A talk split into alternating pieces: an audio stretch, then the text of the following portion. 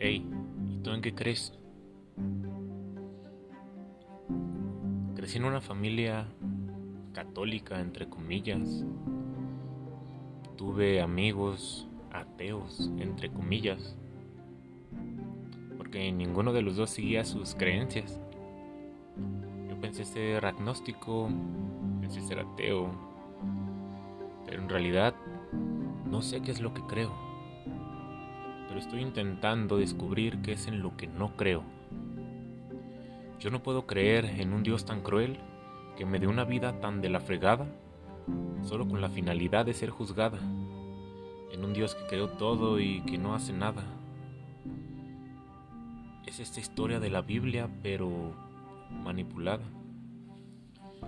Ahí me dice que Él me ofrece un premio, como si yo fuera un perro. Ah, pero si me porto mal, Él me manda al infierno. Y no lo equivalente de mis años de vida, no. Él me deja ahí por toda la eternidad. Qué justo, ¿no? Pero qué justo que ser tan poderoso. Todavía no entiendo por qué es tan celoso.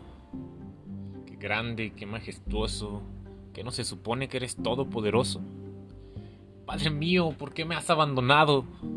Te gritó tu hijo desde el madero clavado.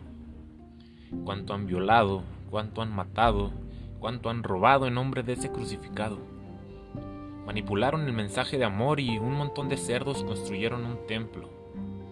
Y ahí te tienen hincado confesando tus pecados, cuando nada has enmendado y ya está todo perdonado.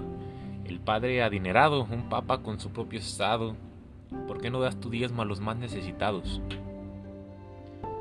Dicen que por gusto él cargaba la cruz, cuando se la pusieron personas como tú que están cerradas e ideas revolucionarias, que les da miedo llevar la contraria y que se dejan manipular por ese montón de parásitos de mierda.